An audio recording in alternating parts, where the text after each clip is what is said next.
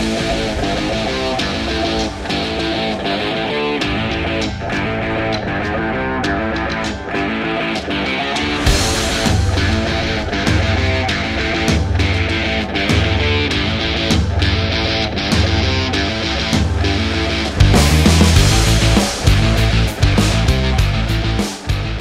Salve, salve galera, estamos iniciando mais um A Vera Podcast. Eu sou o Lafon. Eu sou o Gustavo. E agora é a Vera. Aê, de estou- volta no estúdio. Pô, te falar, ó, te falar que a aventura no Rock in Cover foi top, foi muito legal, muito Foi aprendizado. né? E voltar pra casa é bom demais também, né? É, melhorou até a qualidade da imagem aí, ó, porque a gente aprendeu uns negócios novos aí, É. Áudio, o fone tá na, na retorno. mesa, retorno. Verdade, verdade. É. E temos aqui uma convidada pra iniciar, né, esse momento de volta aí à nossa casa.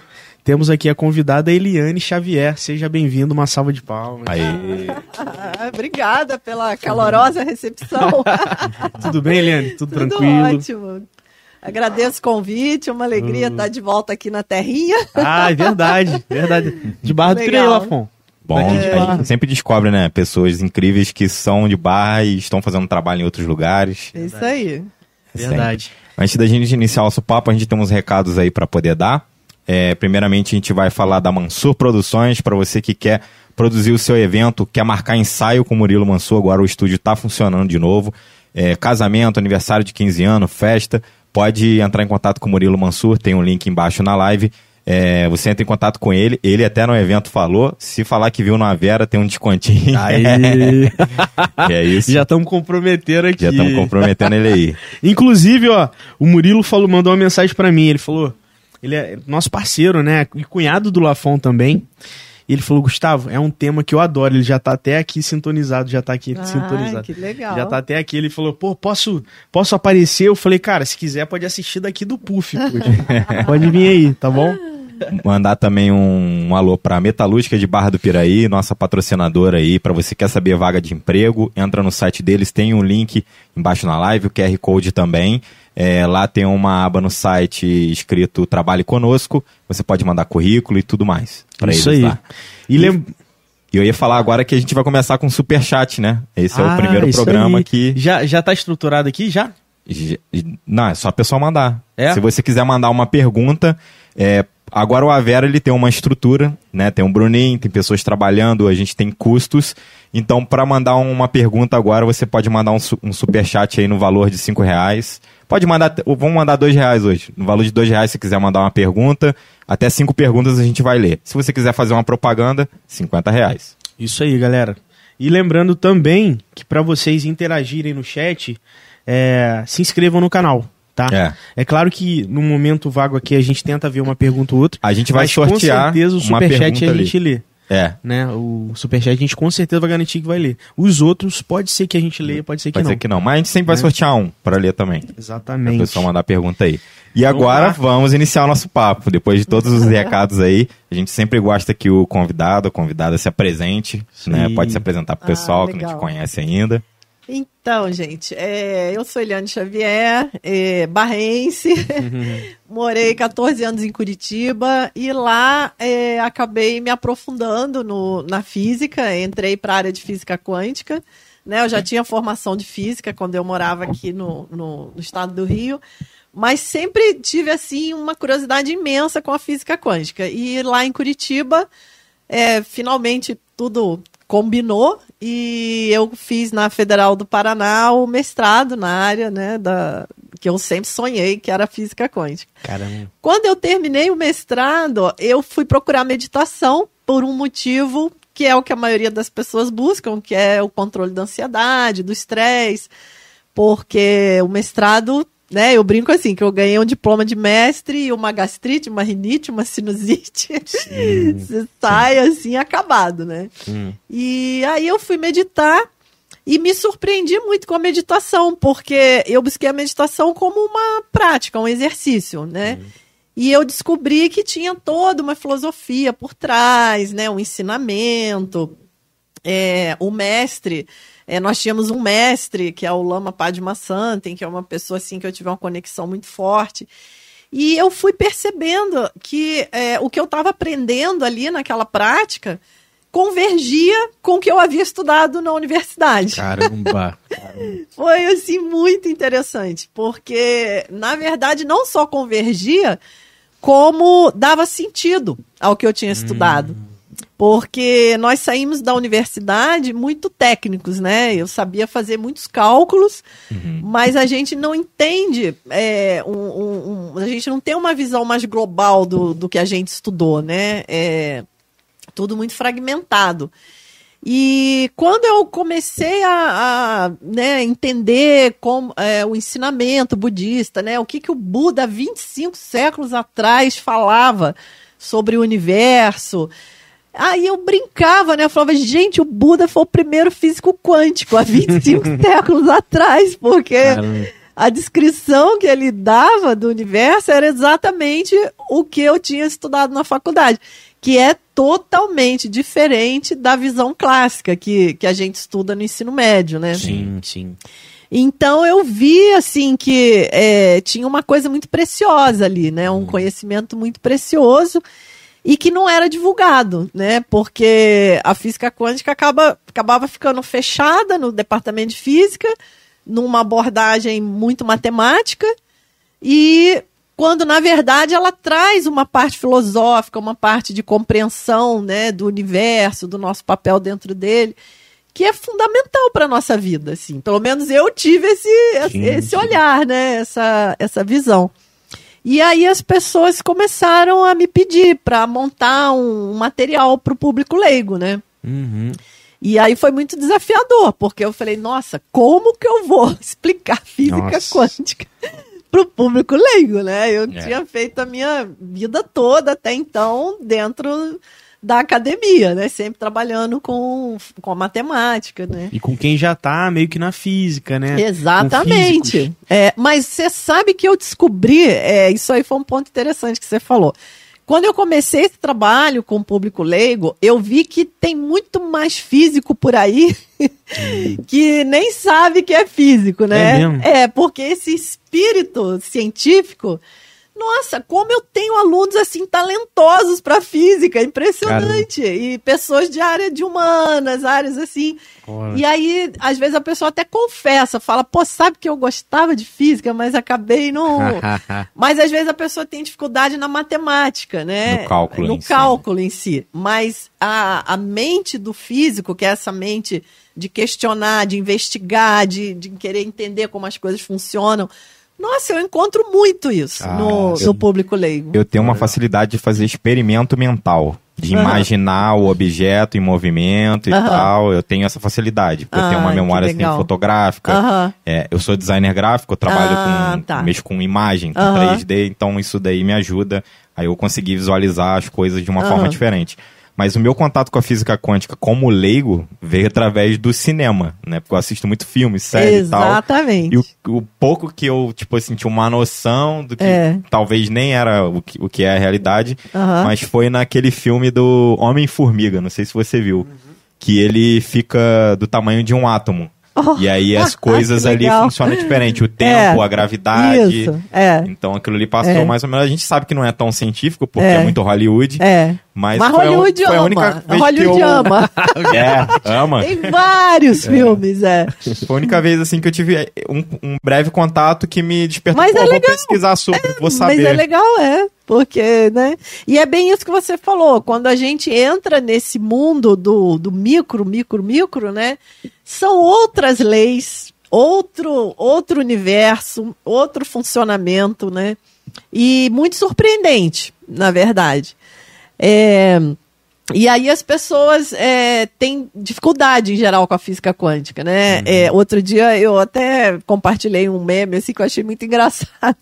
Que era um cara assim, lendo física quântica, com uma cara assim, né? De que não estava entendendo nada. Aí estava assim, primeira vez que você lê sobre física quântica, ele com aquela cara. É. Aí depois, milésima vez que você lê sobre física Ele com a mesma Continua mesmo. assim.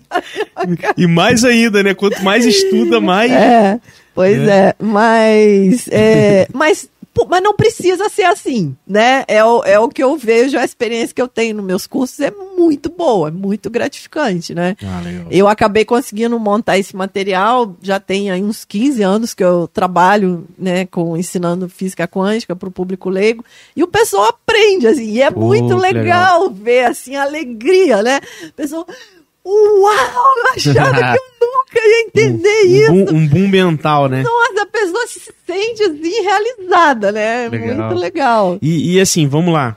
Pra quem tá assistindo, com certeza deve ter gente que já sabe um pouco sobre a física quântica e pessoas que não sabem. Uhum. O, o que é, assim, sei que deve ser bem difícil pra você, ou talvez não, né? Porque já tá. O que é a Talvez não física tenha uma, quântica? uma resposta objetiva, né? Mas é, eu É. também perguntaria o- O, que seria? como que é, mais ou Assim, menos. É, então, a- hoje eu quero só dar um recado, né, pro pessoal que está assistindo, que eu uso nos meus cursos, assim, em palestras, eu uso muita imagem, porque Ah, eu legal. acho que, que a física quântica é, é realmente ela é abstrata, Sim. né? Você que tem facilidade de criar uma imagem mental vai ter facilidade, mas a maioria das pessoas não tem essa, né? É verdade. é, então eu, eu uso muita imagem. Hoje nós vamos só falar sobre o tema, então é, né, não vai ter assim a facilidade de compreensão, Compreensão. De que ilustrar, né? é de ilustrar, né, como normalmente tem. Mas a física quântica, ela é uma teoria científica, né, que nasce na virada do século, na entrada do século XX, né, bem na por volta de 1900 mesmo Relativamente recente, né? muito recente, né? Pra, em termos de ciência, é uma coisa muito recente. E, ao mesmo tempo, é uma coisa é, que evolui muito rápido. Porque se você vê que é uma, uma teoria científica que tem pouco mais de 100 anos, o que nós já temos de tecnologia hoje, Com base né? nisso. Com base nisso, tudo quase, né? É, e a própria compreensão do átomo, né? Ah, o átomo descobriu-se que o átomo tinha um núcleo em 1911. Então tem 100 É, anos, é. pouco mais de Pouquinho. 100 anos, né? Verdade. Você pensar que 100 anos atrás a gente não sabia nem que o átomo tinha núcleo. Verdade. Caramba, é muita coisa, né? Nossa, é mesmo, tá? E hoje você vê a medicina nuclear aí, que já tem a medicina né, baseada já em antipartícula, né? Você tem aí a PET scan, que é a tomografia por emissão de pósitron, que é uma antipartícula do elétron. Então, tem toda essa parte prática, né, de tecnologia, assim, que é fantástica. Mas a física quântica, ela nasce é, da necessidade de uma nova teoria para explicar fenômenos que eles observavam no laboratório. Então é assim que nascem as novas teorias, né? Inclusive agora nós estamos vivendo um momento que a comunidade científica está na expectativa de que surja uma nova teoria Ah, é. porque é, mais uma vez está acontecendo o que aconteceu, por exemplo, quando nasceu a física quântica, que é você fazer experimentos no laboratório e obter resultados diferentes do que o modelo teórico prediz. Meio que confronta com o Confronta. que se tem até Em- hoje. em- exatamente. É, é um momento precioso, porque é o momento de uma teoria nova nascer, né? E hoje está acontecendo isso já na física de novo, né? Então tá- tem uma expectativa aí que de repente venha uma nova teoria agora que revolucione tudo, né? Seria a teoria de tudo do Stephen Hopkins? Pode ser, né? Não sabemos, mas alguma coisa nova tá para surgir. Então a, a física quântica, é, o Max Planck, né? Ele é tido como o pai da física quântica, porque a física quântica foram vários físicos que, que colaboraram, né? Que foram arquitetos. Assim, não é como a teoria da relatividade que foi do Einstein, né? É, a física quântica não, foram vários físicos, cada um colaborou um pouquinho. Então, o Max Planck, ele é tido como o pai da física quântica, porque ele foi o físico que trouxe a primeira ideia, né, a ideia fundamental, que é da quantização. Né? Então, o que, que é quantizar? É, como o próprio nome sugere, dividir em quantidades. Ah, tá. Né? Então, a- o Max Planck ele propôs o seguinte: que a energia, que na física clássica era entendida como uma onda, que seria algo contínuo, ele propôs simplesmente que essa energia poderia ser pacotinhos de energia. Então ele quantizou a energia, ele pegou algo que era contínuo e dividiu em pedacinhos, né? Que são os quarks. né? São os, os o quantum. É o quantum. Ah, o quantum. É, o Que é a quark. unidade de medida. Isso, é a, o quantum é o, esse pacotinho mínimo de, de, de energia, né? Então a gente pode falar É então, a partícula de energia. que a luz pode- seria também uma partícula. Com certeza. A luz é o fóton. A gente chama Ah. de fóton. É o, é o pacotinho da, da luz, né? Que é a mesma ideia do quantum, né? Então o Max Planck ele, ele propõe essa ideia por quê? Porque eles tinham um bendito de um experimento que eles faziam no laboratório que chamava radiação do corpo negro, que é uma coisa muito técnica. Geralmente eu não entro muito em detalhes. Mas o importante é o seguinte: eles tinham lá as equações da física clássica, né? Que tinham, chegavam, faziam as contas, chegavam no resultado. Quando eles montavam o experimento no laboratório e faziam as medidas, eles chegavam em resultados absurdamente diferentes. Caramba. Então eles falaram, cara, tem alguma coisa Tem errada coisa aqui, aí. né? Eu acho que a energia não é bem isso que a gente pensa, né? Nossa. porque tinha lá uma curva, um espectro e tal, e, e o negócio dava totalmente diferente. Então o Max Planck propõe essa ideia, né? Tá, então vamos pensar na energia como pacotinhos de energia, que ele veio a chamar de quantum.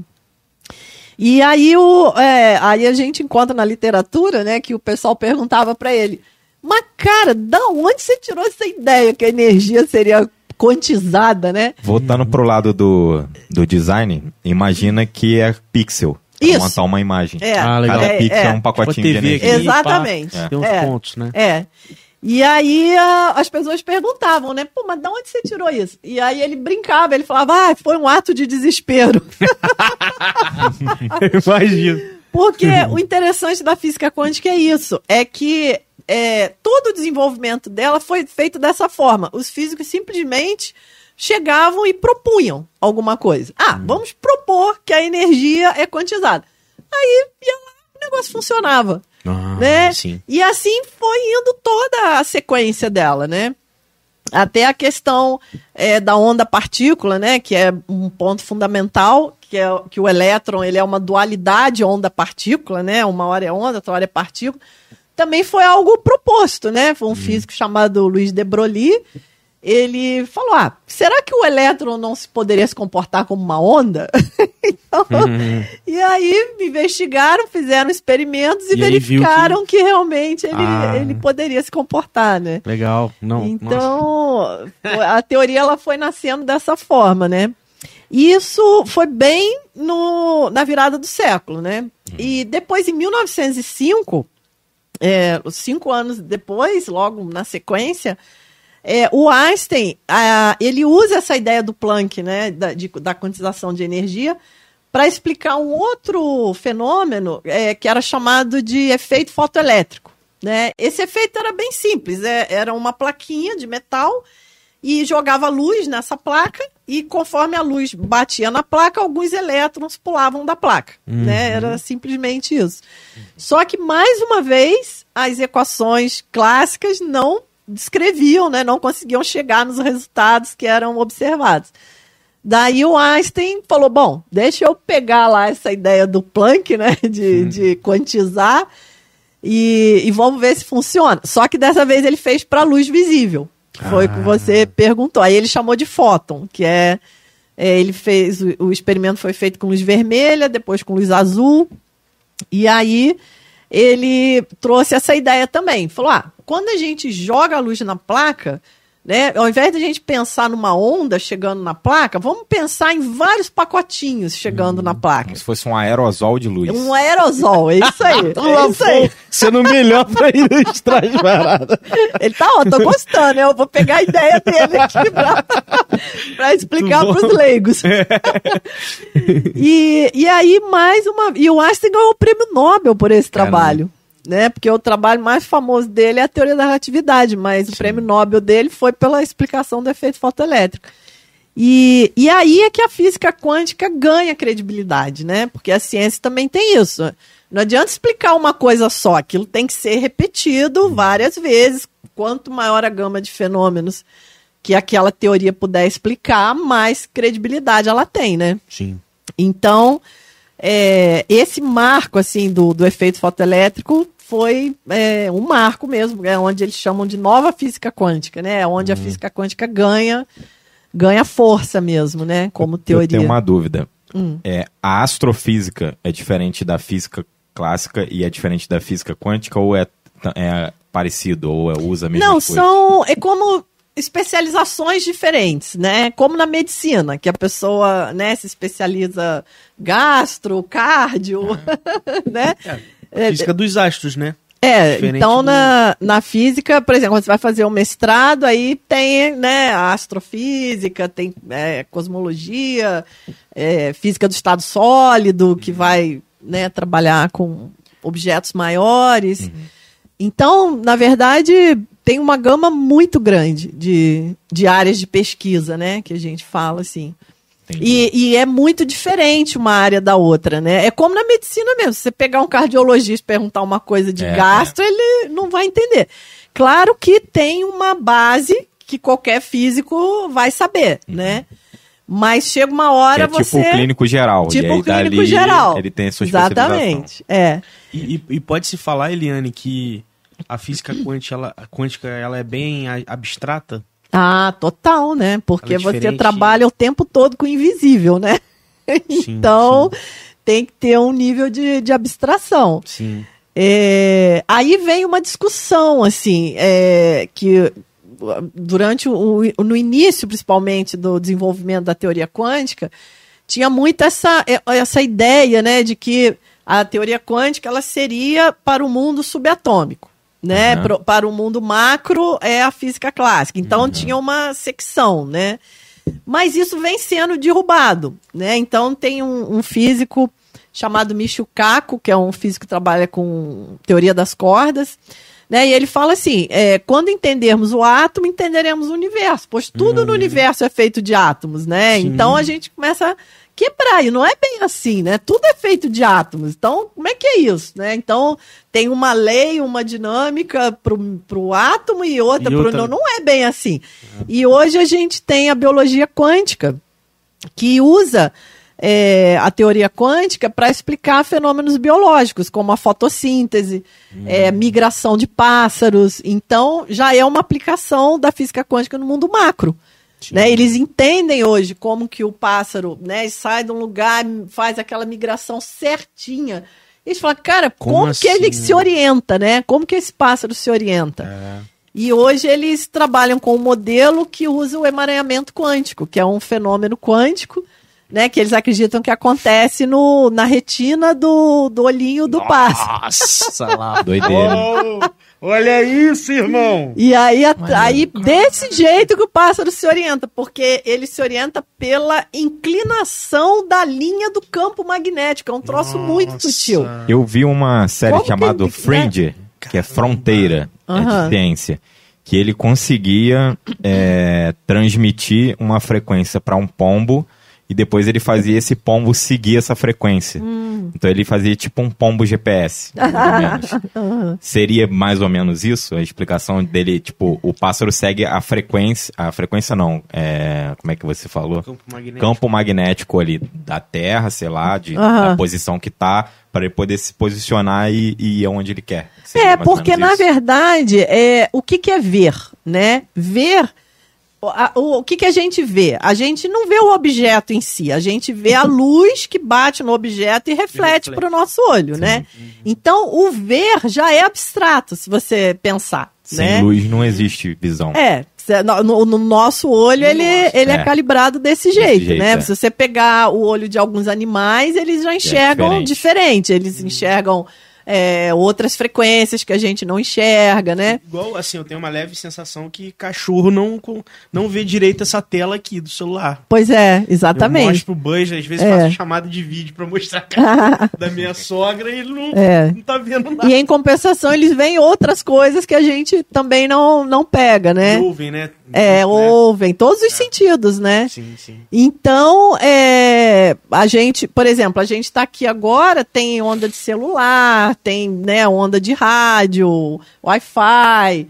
A gente não está vendo essa parte, né? Sim. A gente está vendo essa outra parte que o nosso olho consegue ver, né? Sim, sim. Então, o pássaro é como se ele visse essa inclinação, né? Do, do, do da linha do campo magnético, porque ele tem essa, essa, esses dois elétrons emaranhados, né? Que, que vão sentindo, porque o emaranhamento ele se dá através de, um, de uma grandeza que a gente chama de spin. Talvez você já uhum. tenha ouvido falar de spin, né?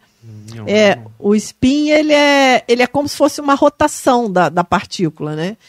Então, e essa grandeza é sensível ao campo magnético, que é, na verdade, a, é, essa é a tecnologia da ressonância magnética, por ah, exemplo. Inclusive, num spin ele pode ter dois campos magnéticos, não é? Tem um que ele, é, é pra, ele spin para cima, para baixo. É, que a gente chama de spin up e spin down, né? Spin para cima, spin para baixo. Então, uh, por exemplo, quando você vai fazer um exame de ressonância, né, quando o teu corpo entra no, naquele aparelho, você tem ali dentro um campo magnético e o spin das suas partículas subatômicas. Por isso que é um exame é tão detalhado, né? Caramba. É que projeta a imagem, porque a, as suas partículas elas vão. O spin delas é sensível à orientação do campo magnético. Ah, então, quando teu corpo entra lá, os teus spins se alinham. Né, e acabam emitindo uma, uma mensagem, né?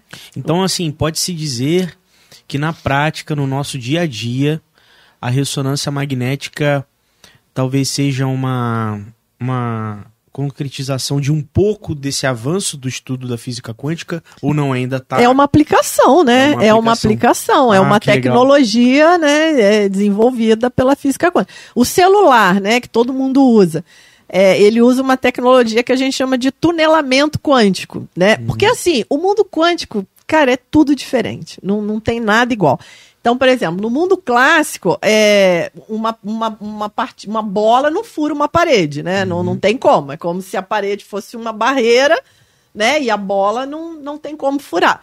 Mas no mundo quântico isso acontece, a gente chama de tunelamento. Né? Então você pode ter uma, uma barreira e uma partícula, mesmo que ela não tenha energia suficiente, ela consegue. Pode atravessar. Pela probabilidade, que é uma física de probabilidade, né? Uhum. Ele tem uma probabilidade de atravessar. E realmente atravessa.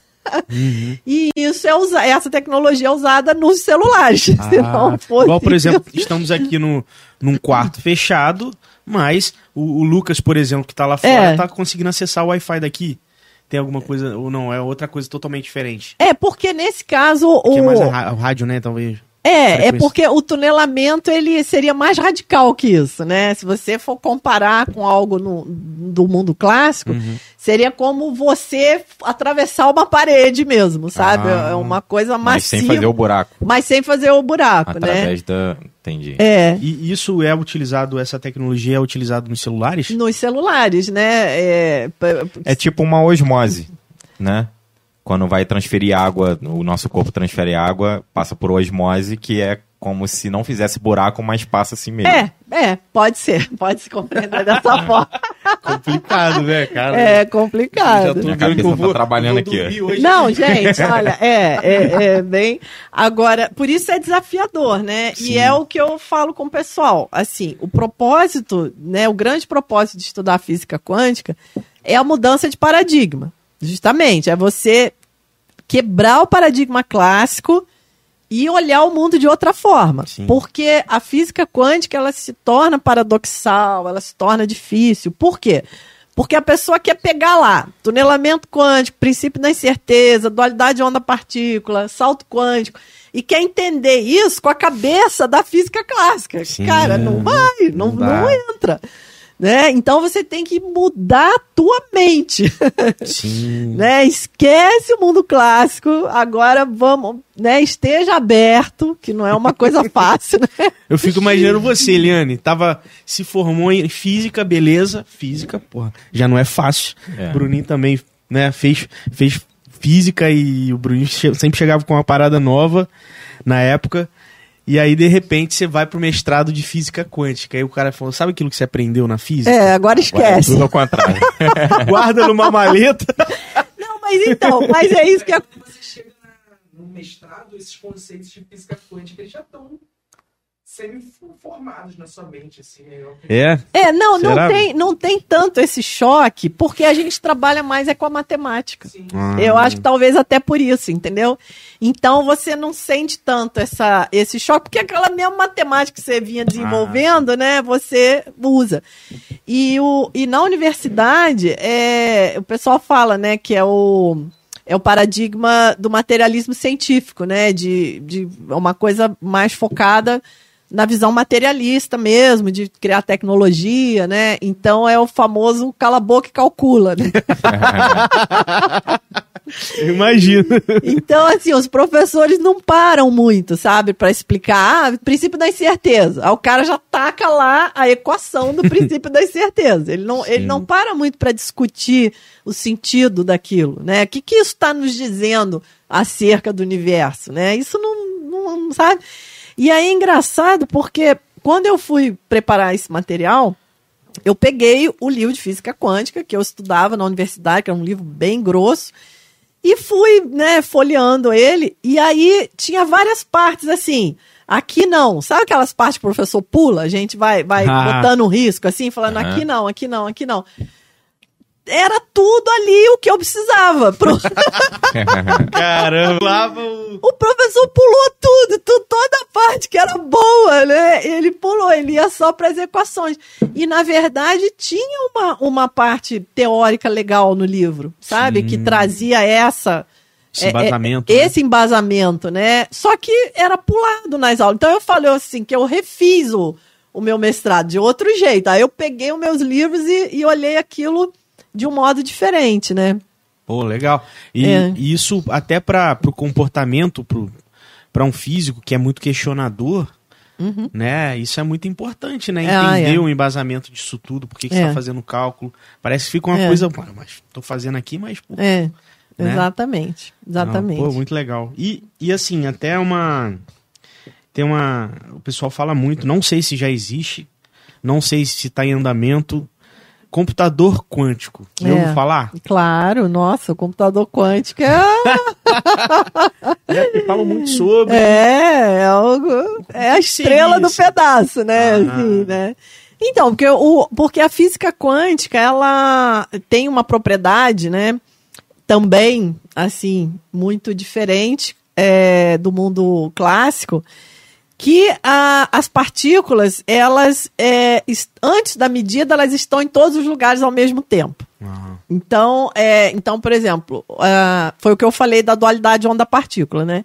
Então a gente está acostumado que o elétron é uma partícula, mas ele é uma partícula quando ele é observado. Sim. Né? Antes da observação, ele se espalha como uma onda de possibilidades e ele está em todos os lugares ao mesmo tempo. Então imagina que é, tem- você deixou um elétron aqui dentro desse, desse estúdio, foi todo mundo lá para fora.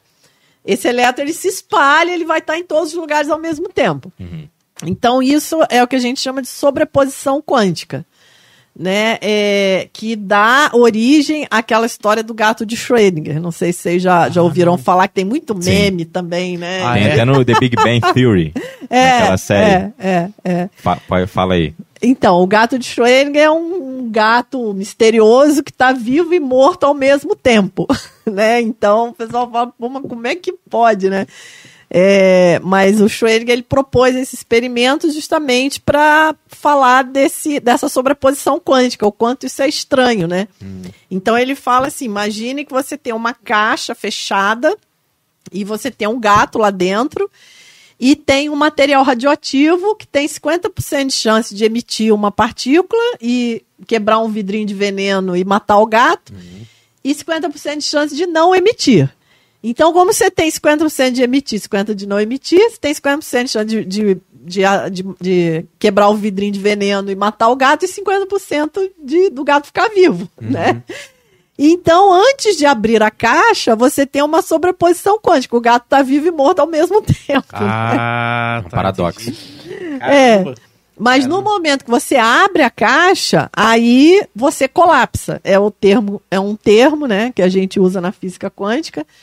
É quando essa que a gente chama de onda de probabilidades, né, que é essa onda que tem as infinitas probabilidades, ela colapsa num único resultado. Né? Então a física quântica ela mostra que o, o mundo material ele surge dessa forma. Né? Na verdade, você tem essa onda de probabilidades que a gente, por algum motivo, colapsa um resultado né? E, e, isso vai criando a realidade que a gente né, se relaciona. Se fosse aquela experiência da dupla fenda, né? Isso. tá falando aqui como É. se fosse a experiência da dupla fenda. É a famosíssima experiência da, da dupla fenda, né? É Eu vou isso dar aí. um- terminando, vou dar um Google com certeza em várias coisas aqui. É, Eu também já ouvi falar sobre essa parte aí e também controle desse colapso, tipo fissão nuclear. O pessoal faz testes, né, para conseguir energia através disso e tal, que é uma algo controlado e é uma ideia que veio meio que da bomba atômica, né? Veio É. de, de coisas que foram feitas pra guerra, né, pro Pois mal. é. É, Exatamente. Esse é o problema da tecnologia, né? É. Porque a gente valoriza muito a ciência pela capacidade dela de, de criar tecnologia. Mas a tecnologia em si não resolve. Não é a tecnologia que vai resolver. Sim. Né? É mais importante do que a tecnologia é a mente que vai operar a tecnologia. É a aplicação Né? dela. É, a É, nossa por- empatia também. Né? Também, claro. Porque às vezes não adianta nada você gastar milhões pro mal, né? Pra fazer igual a Lógico. bomba atômica, igual foi, É, igual é é. a aplicação. Quantos cientistas desenvolveram alguma tecnologia sem saber a aplicação Sem exata, saber. né? Exatamente, porque a área que eu estudei é ciência pura, né? Então, a gente desenvolve modelos científicos, a gente não sabe aonde que aquilo vai parar. Caramba. Né? Isso, é muito doido. Então, por exemplo, a internet, né, que revolucionou a- a- as nossas vidas, ela nasceu num acelerador de partículas Olha. Né, que é o CERN, lá na fronteira da Suíça com a França. Então, assim, eles tinham um- uma quantidade de dados tão absurdamente grande para compartilhar que eles criaram essa tecnologia do www, né, da, do compartilhamento de dados, que foi a base para depois surgir a internet. Então, as coisas, é, muita coisa vem da, dessa pesquisa, porque eu, eu, eu acho que é o que mais se investe hoje em dia, né? O, o CERN, ele tem um acelerador de partículas, é, que é o LHC, né? Quer dizer, é, grande colisor de hadrons, já traduzindo, né? Hadron seria um próton. Próton é um, um tipo de hadron.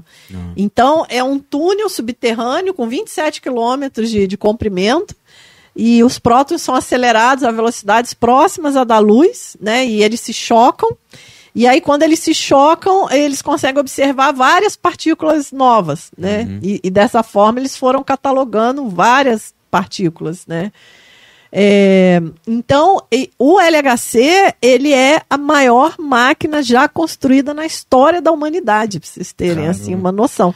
E é e assim, tanto que não, não pertence a nenhum país, é é uma colaboração de vários países, né? Porque eles perceberam assim, não adianta cada país construir o seu aceleradorzinho, é melhor Aqui no juntar. Brasil, acho que a gente tem um, É. né? Que tá em Tem, construção. tem Campinas, tem Campinas, um que já, Já funciona, funciona. né, na Unicamp. Eu cheguei a ver um, um documentário de um rapaz que trabalhava nesse, no colisor de Hadron, e ele entrou e esqueceu que estava ligado, e a partícula passou através dele. Ui. E aí depois ele, com o tempo, teve problemas seríssimos e veio a óbito Nossa. por conta da radiação. Pois é. Né? Ele perdeu parte do rosto. Nossa. De ime- imediato não aconteceu nada. Aí durante É. a semana que aconteceu isso com ele, ele foi perdendo parte do rosto, foi tendo desenvolvendo câncer, tendo Nossa. vários problemas. Caramba. problema, né? Mas é uma loucura, assim, você vê, assim, os bilhões de dólares, né, que são investidos nessas pesquisas, né? Esse acelerador é um troço, assim, monstruoso. Ele, para ligar, agora ele está sendo religado, porque de tempo em tempo ele funciona um pouco, aí desliga, para manutenção, para atualização, Muita né? energia, né? que É, muita energia. E, assim, tem fotos, vocês já devem ter visto na internet. Você vê a pessoa, a pessoa é desse tamanhozinho, assim, aquele negócio enorme, assim, você quase não enxerga, né? E 27 quilômetros, né? É. Pensa aí, daqui até Ipiaba são 16, irmão. E é em círculo, né? O- É, é uns 27 Assim. no, no círculo, né? E, e os prótons são, são acelerados a velocidades muito próximas da luz. Então, assim, em um segundo, o próton dá 11 mil voltas ali dentro. Então, você falou um, o próton já deu 11 mil voltas. Meu Deus. E com isso ele gera muita energia. Que a ideia é essa, né? Gerar energia para que no momento da colisão essa energia se materialize em novas partículas. Olha que interessante. Porque na fissão que é meio que o nuclear. Big Bang. não é? Pô, Ou não? Pô, é, porque, por exemplo, é, pegando esse exemplo que você falou da fissão, na fissão você faz o contrário. Você quebra massa e libera energia. Aham. Né? Porque o Einstein já tinha falado, é igual a MC2. Massa e energia, mesma coisa. Né? Então, uma vira a outra. Né? Então, na fissão, você quebra a massa e libera uma quantidade enorme de energia. Né? É, e no acelerador é o contrário, você tem que gerar uma quantidade enorme de energia Ah. para criar uma massa minúscula, que é a partícula, né? Entendi. Então, assim que ele. Então, por exemplo, o bóson de Higgs, é, que foi descoberto em 2012, que era a tal da partícula de, De Deus. Deus, é. é, vocês devem lembrar que foi muito falada, né? É, ele foi difícil de ser observado, porque ele era uma partícula massiva, ele tinha uma, uma boa massa, digamos assim. Então tinha que gerar muita energia para ele ser observado, né? Mas em 2012 ele, ele foi observado, então foi uma grande vitória da, da Sim. física, né? E foi também com um acelerador? Foi lá nesse acelerador. Isso. É, foi no, no, C- no LHC, né? Ele Legal. meio que foi construído já com esse objetivo de, Sim. de procurar o bóson de Higgs, né? Legal. E, e tem alguma relação o acelerador com a geração de buraco negro? Pois é, teve essa, teve essa dúvida, né? No- quando ligaram o acelerador, né? É, pode. É algo que foi descartado, Ah. né? Não, não, não tem esse perigo, na verdade, né? Ah, Mas eu lembro que foi muito. É. botaram um terror na época, né? foi? Que vai E aí? gerar um buraco negro, vai engolir tudo, né? É. Por isso que é subterrâneo. É. Que se for mais próximo, que gera buraco negro muito perto, É. perto da Terra. Pois é, mas felizmente os físicos sabem o que tão, sabiam o que estavam fazendo, né? É. Sei que ele já funcionou bastante, não teve problema. Não, beleza. Vamos, vamos ler aqui, ó. Tem inclusive um superchat superchat. aqui do Murilo. Falei, o Murilão tá curiosíssimo aqui. Ó, qual, a pergunta ele é, é o seguinte: qual o limite palpável da física clássica hoje em dia? É possível afirmar que a física quântica, quântica já está mudando concepções da, de forma concreta? Ah, eu acredito que sim, né? Eu acho que a grande contribuição da, da física quântica, além da tecnologia, claro, né? Que ela traz uma tecnologia maravilhosa, é, é essa mudança da compreensão do universo, né? Isso é que, é que é o grande ganho, porque a física clássica é muito limitada, né, gente? A gente olha aqui e fala, cara, o universo não pode ser só isso, pelo amor de Deus, né? Tem algo que a gente não vê aí que Claro, tá. pô, né? que é a maior parte, né? Que a gente sabe, poxa, todo mundo já teve uma experiência de sincronicidade, uma experiência, né, de, de algo sutil, de algo, algo, paranormal. Algo que a gente paranormal, paranormal, né? é, né? É, a gente sabe que o universo é muito mais que isso, é né? verdade. E a física quântica, ela traz, né, essa grande, esse grande presente, né? Que é descrever esses fenômenos sutis do universo, né? Como é, eu falei do emaranhamento quântico. É, tudo, tudo que a física quântica fala é muito surpreendente, né? Então, por exemplo, o emaranhamento quântico é um fenômeno, né, que eles fazem no laboratório. É, o Einstein duvidava desse fenômeno, né? Ele falava é, de modo é, meio despeitado, assim, né? Ele falava, ah, isso é uma ação fantasmagórica à distância, isso não existe. Porque é um fenômeno, né? Que eles emaranham duas partículas no laboratório através de procedimentos lá. É, depois eles separam essa- essas partículas a quilômetros de distância em laboratórios diferentes, né? E conforme eles é, fazem uma medida no spin, né, como você falou, então, vamos supor, a partícula, quando ela foi emaranhada, uma tinha spin pra, up, up, que a gente fala, né, que é o spin para cima, a outra tinha um spin down, que é o spin para baixo. baixo. Aí você separa as duas, né? Aí você faz uma medida nessa aqui, inverte o spin dela, instantaneamente a outra também inverte. Aí você fala, cara, como é que essas partículas estão se comunicando? Olha isso lá, pô. Cara, quilômetros de distância. Distância. Aí o Einstein falava, ah, isso é uma ação fantasmagórica, a distância não existe. Fala que é fantasma agora. É, mas por quê? Porque ele defendia a teoria da relatividade, que nada pode ir mais rápido que a luz, né? Então ele falava, como que uma partícula se comunica com a outra mais rápido que a luz? Nada no universo pode ser mais rápido que a luz, né? Então ele, ele falava, não, isso, não, isso aí não existe e tal. Só que é, com o passar do tempo, né, é, experimentos foram sendo feitos e, e esse fenômeno é completamente comprovado hoje. Já, já foi feito e refeito milhares de, de vezes, né? E, como eu disse, até a biologia quântica já está se apropriando disso para entender lá o, a migração do pássaro, né? Então, o que a gente vê é o seguinte é, não é que a teoria da relatividade deixou de funcionar, né? Você vai falar, ah, e aí, então, quebrou a teoria da relatividade, né? Ah, é, é mais rápido que a luz? Não, não é isso. É que a gente entende que o emaranhamento quântico, ele é uma outra classe de fenômeno. Uhum. É uma outra coisa. Ele não está dentro dessa, dessa descrição, né? Da, da teoria da relatividade.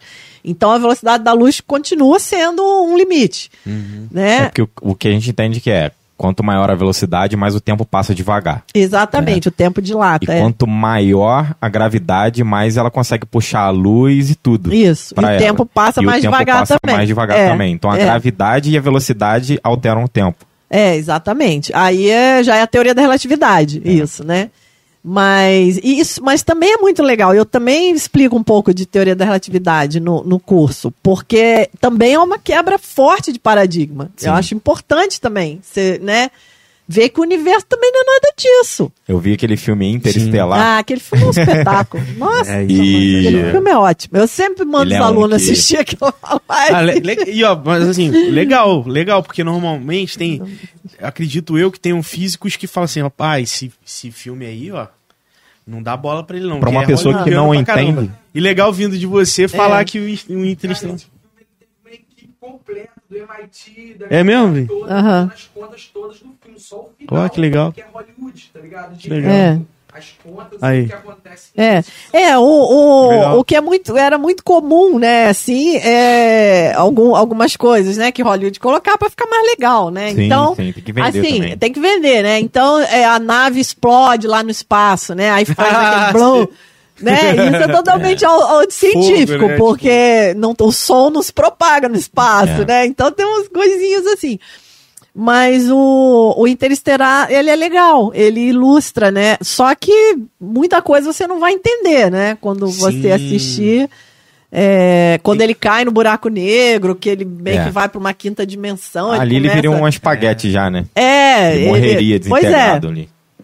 É Mas... o que se supõe, né? É. Não, porque a gravidade é tanta que puxa até a luz. Não, não ia puxar uma nave, você ia explodir tudo, você virar pedacinhos, entendeu? Ah, sei lá, mano. Mas aí para o filme ter aquela dinâmica é. de Hollywood, ele foi para é. outra dimensão. É, ele foi para outra dimensão. Mas que também a gente não sabe é. exatamente o que, que tem dentro do buraco negro, né? Eu achei que aquilo fosse tipo um fractal, igual do Doutor Estranho.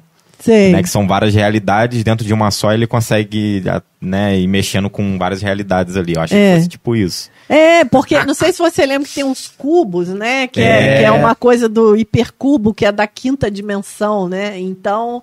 É, e ele vai vendo ali, ele vai vendo cenas, né, que já passaram. Sim. Então, é legal, assim. É, realmente a gente tem que quebrar essa, essa limitação clássica, né, de, de olhar o mundo, né?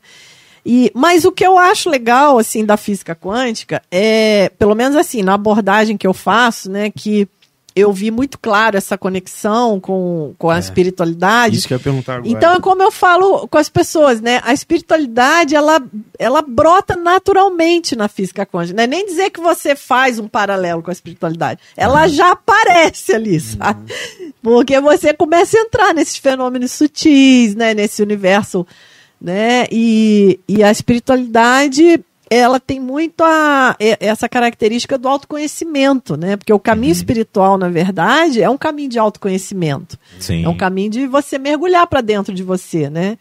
Então, a, a gente não está falando de religião, né? Uhum. Isso é uma diferença. A pessoa ela pode ser praticante até de uma religião e não ter uma espiritualidade profunda. Sim. Né? Ela pode praticar aquela religião de uma maneira mais materialista mesmo, né? Uhum. E ela pode não ter religião nenhuma e ser uma pessoa de profunda espiritualidade na, na vida dela. Verdade. Então é nesse aspecto que eu vejo a, a, física quântica, né? Então eu acho que isso é que é importante, porque como a gente falou da tecnologia, não adianta você ter tecnologia e ter uma mente surtada para usar para usar coisa. a tecnologia, né? É. Então a física quântica, conforme é, né, você vê, eu, eu né, dentro do meu estudo, da minha prática, eu vi essa convergência, por exemplo, com o ensinamento budista, que não é só com isso, tem convergência com várias linhas. Mas eu vi muito clara com o ensinamento budista. Então, isso é muito rico, porque além de, de trazer essa nova compreensão do universo, ela valida também conceitos espirituais que são importantes, né? Que faz parte, porque o Sim. universo não é só matéria, não adianta, É, verdade. né? Você não, é como e o Einstein, ele tem uma frase, né, que ele dizia assim: por que, que essa ciência que nos traz tanto conforto, né, que facilita a nossa vida com, com tecnologia, por que, que ela ajuda tão pouco é, num aspecto mais profundo, né, da nossa satisfação, da nossa felicidade, Existência, né? da nossa existência, né? E aí ele mesmo respondia, ele falava porque nós não fazemos um uso sensível da ciência. Então ele, ele colocava isso, né? a Caramba, gente legal. pode fazer um uso mais sensível da ciência para isso também, porque a ciência não é uma investigação do que é o universo. Sim, Sim. Do porquê Isso é coisas. totalmente espiritual, se você olhar a Total. espiritualidade, É, né? eu, eu sou um cara que eu não tenho religião e eu gosto de pesquisar várias. Ultimamente Uhum. eu li sobre islamismo, agora eu tenho estudado mais sobre espiritismo. E o espiritismo me pegou nessa parte que ele tenta fazer um comparativo científico Uhum. das, dos fenômenos que acontecem, né, da né, evolução, que é, vem de Uhum. Darwin e outras coisas, e tenta fazer um paralelo com exatamente isso, a busca pelo seu eu interior, Uhum. é, por que, que você está aqui, né, porque nem tudo pode ser só, só traduzido em matéria Exatamente. e, e- e tudo É. mais. E aí, quando você- você faz esse paralelo de física quântica com espiritualidade, eu entendo um pouco dessa, como se fosse É, isso. Com certeza, Né? porque é, eu tenho muitos alunos que são estudiosos da doutrina espírita, justamente, e eles relatam que é, nos centros que eles frequentam, os mentores espirituais mandam eles estudar física quântica. Caramba! Né? É, eles falam, estudem física quântica, porque vocês vão entender de, de uma forma mais científica coisas que, que, que nós fazemos né? aqui, fenômenos né, que nós fazemos aqui. Então, esse é o grande salto quântico da, da consciência, né? Que eu acho, assim, que eu vejo que a gente está num momento de mudança de consciência, né? Porque, assim, a física clássica é uma física do século XIX, que na virada do século XX já começou a física quântica. Nós estamos no século XXI. Então, quem não conhece a física quântica está dois séculos atrasado. Ainda está com uma cabeça do século XIX, né? E no século XIX, assim, o paradigma clássico, né, que eu, que eu digo que é esse paradigma da física clássica, ele dava conta, porque os problemas do século XIX eram totalmente diferentes dos problemas de hoje, né? Hoje nós temos pandemia, nós temos tecnologia invadindo nossas vidas, que não é uma coisa fácil de lidar Sim. né? É, a gente tem aí o planeta a ponto de acabar, né? Problema grave de sustentabilidade. Sim. Nós temos a nossa própria raça humana correndo risco de extinção, né? O Stephen Hawking falava muito isso. Que porcaria de raça inteligente é essa? Vocês acham que nós, nós podemos nos, nos, nos qualificar como inteligentes? Uma raça que põe Se em mata, risco a sua própria vida, né? Tem É. conhecimento pra mostrar que se continuar nesse caminho vai se destruir, né? Vai! E agora, olha, agora não, não tem muita saída. Vai, vai dar M, assim, sabe? Me ouviram, gente? Estão É. vendo, né? Se a gente não mudar o paradigma, sair desse paradigma do materialismo científico, né? E a gente tem a ciência aí do século XXI para ajudar a gente nessa, nessa transformação, né? E É. Uma, uma dúvida também, Eliane, assim, porque po- pode ser que você que está mais na área tenha quebrado um pouco esse paradigma, mas eu tenho muito aquela, ainda aquela imagem do físico ou do cientista bem cético quando se fala em religião. Uhum. E uma coisa que me chamou muita atenção foi exatamente você levantando as duas pautas É. e a ligação desses dois Aham. Né, quebrando totalmente aqui esse paradigma É. do, do cientista, do físico extremamente É. alguns ateus, né, É, é. céticos e tal. E, e assim, você comentou que no budismo você conseguiu ver, né, mais essa ligação da espiritualidade. É, em qual momento que você chegou a ver, opa, isso daqui talvez seja é, essa área da física quântica. Como, ah, quando que você viu assim, pum, Ah, comparativo. aham. vi essa ligação? É, então, a ligação mais forte que eu vi foi na descrição de universo, como eu falei, né? Porque o Buda, ele descreve o universo como um processo de relação. Ele não, ele não diz que o universo existe de forma da forma que a gente entende na física clássica. Porque na física clássica a gente entende assim, nós estamos aqui, o universo está lá. Tanto faz eu olhar você ou ele, não muda. O, existe um universo lá que é inerente, que, que, que tem uma existência inerente, né? E a física quântica já diz que não, que o universo é um processo de relação. Não existe um universo que existe de maneira intrínseca. Existe um universo que surge no meu processo de relação. Então, isso é totalmente convergente com o que o Buda falava. Por isso que eu falo, nossa, o Buda 25 séculos atrás já falava isso. Caramba. E agora a ciência chegou nessa conclusão, né, também.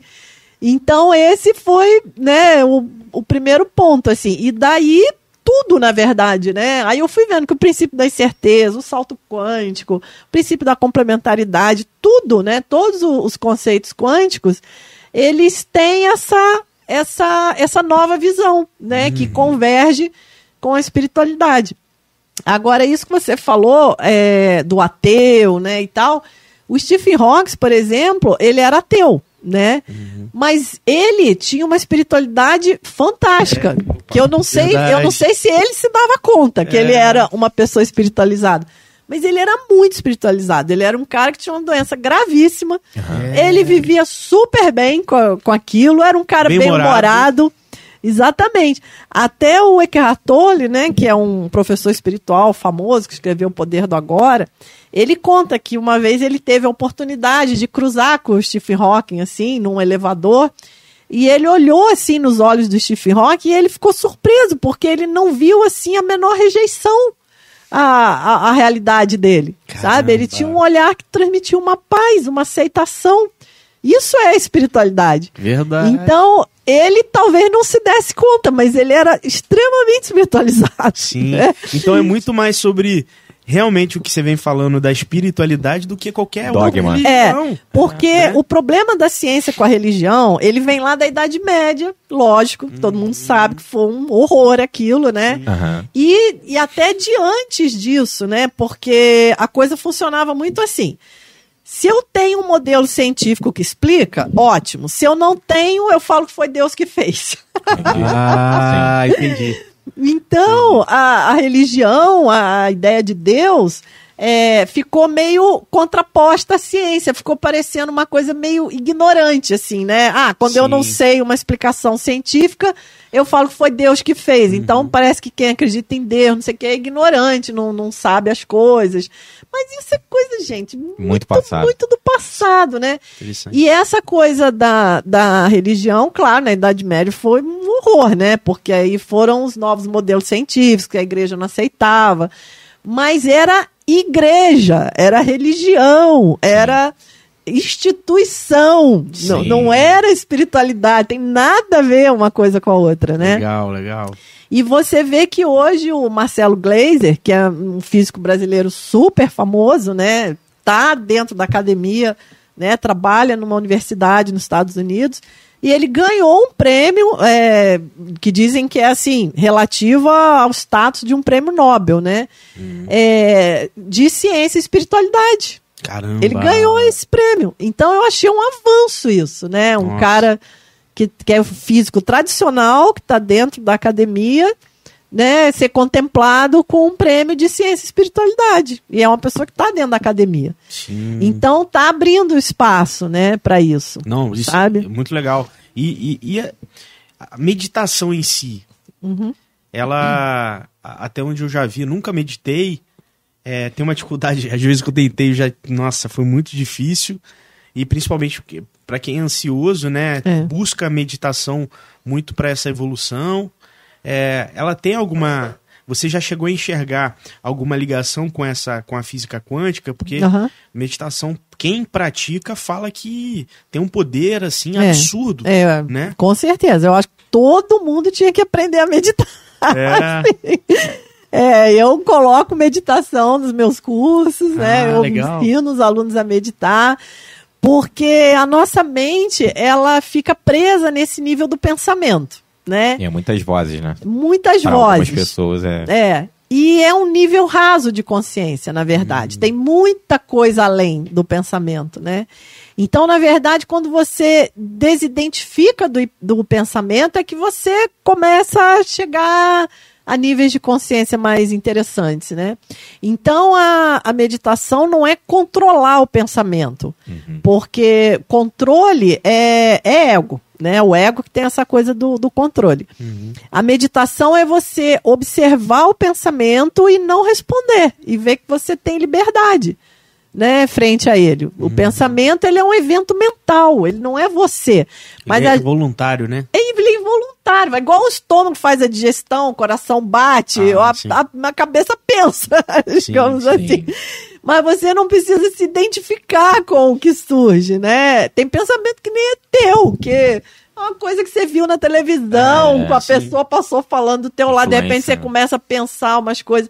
Então você aprender é, a não se identificar com os pensamentos, né? Ver que é, você tem essa liberdade de olhar o pensamento e não se identificar com ele, né? Não, não deixar ele te arrastar. Mas se você não pratica meditação, o que que acontece? Quando o pensamento vem, né? É como uma, uma bolhazinha, assim, de realidade vindo, né?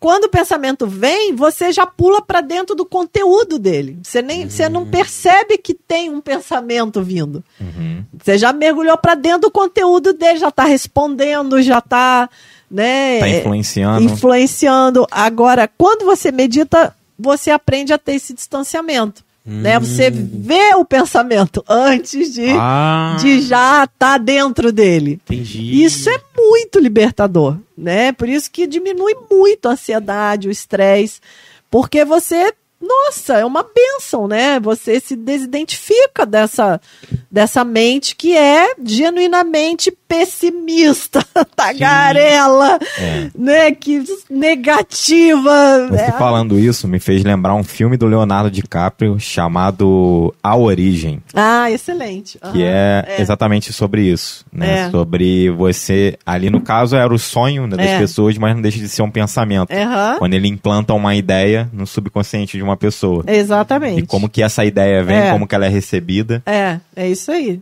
Caramba. E, e- Então é muito, gente. Meditar é crucial. Olha, Legal. medita, igual a gente toma banho, escova o dente, tem que meditar. e- e você medita todo dia? Todo dia, Quanto meia hora de manhã, meia hora à tarde. É mesmo? É, Que assim, legal. às vezes eu não consigo a meia hora da tarde, eu fico super chateada. Aí à tarde aí chama aí o dia é muito uma live no corrido. podcast. É. aí quebra gelo. Lá em casa quem faz muito é a Letícia, a minha É mesmo? Ela medita? É, antes Ai, de dormir. que ótimo. Legal. Faz É. bastante. É muito bom.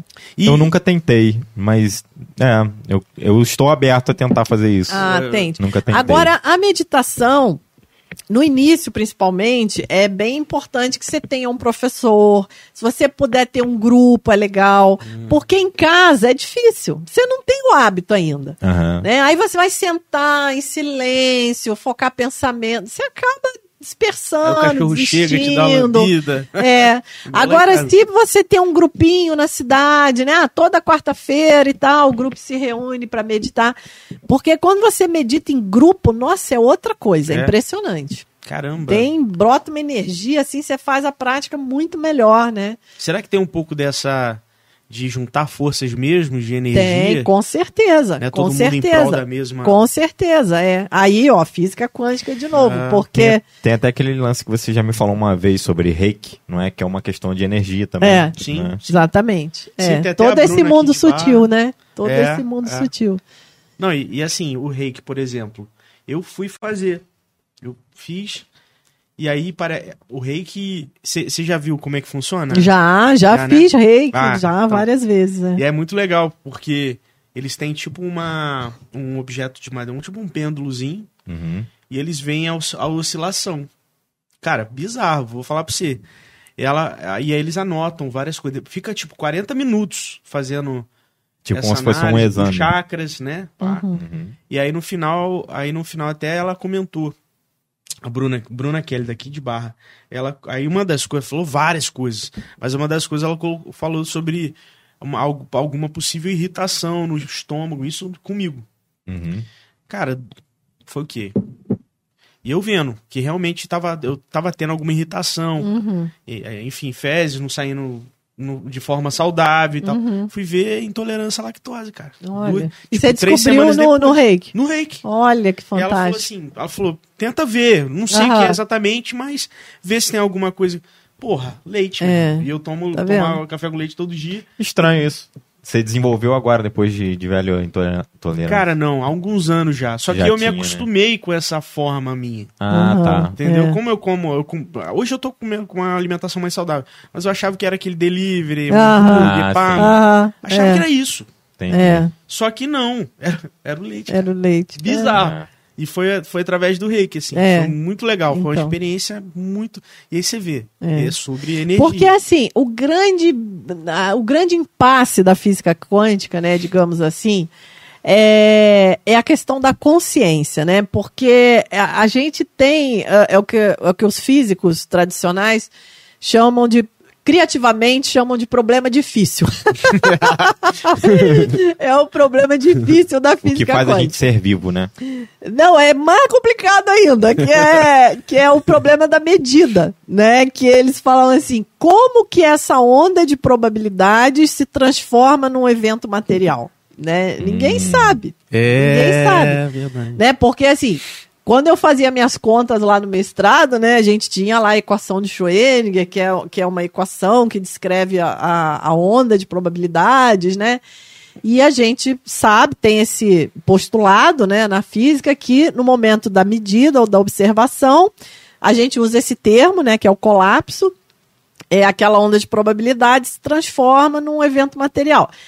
Daí, os físicos, né, que têm a, a mente mais aberta e tal, que percebem esse link com a espiritualidade, eles trazem essa questão da consciência, né? Eles falam, na verdade, a consciência é a causa primária, né, do, do universo.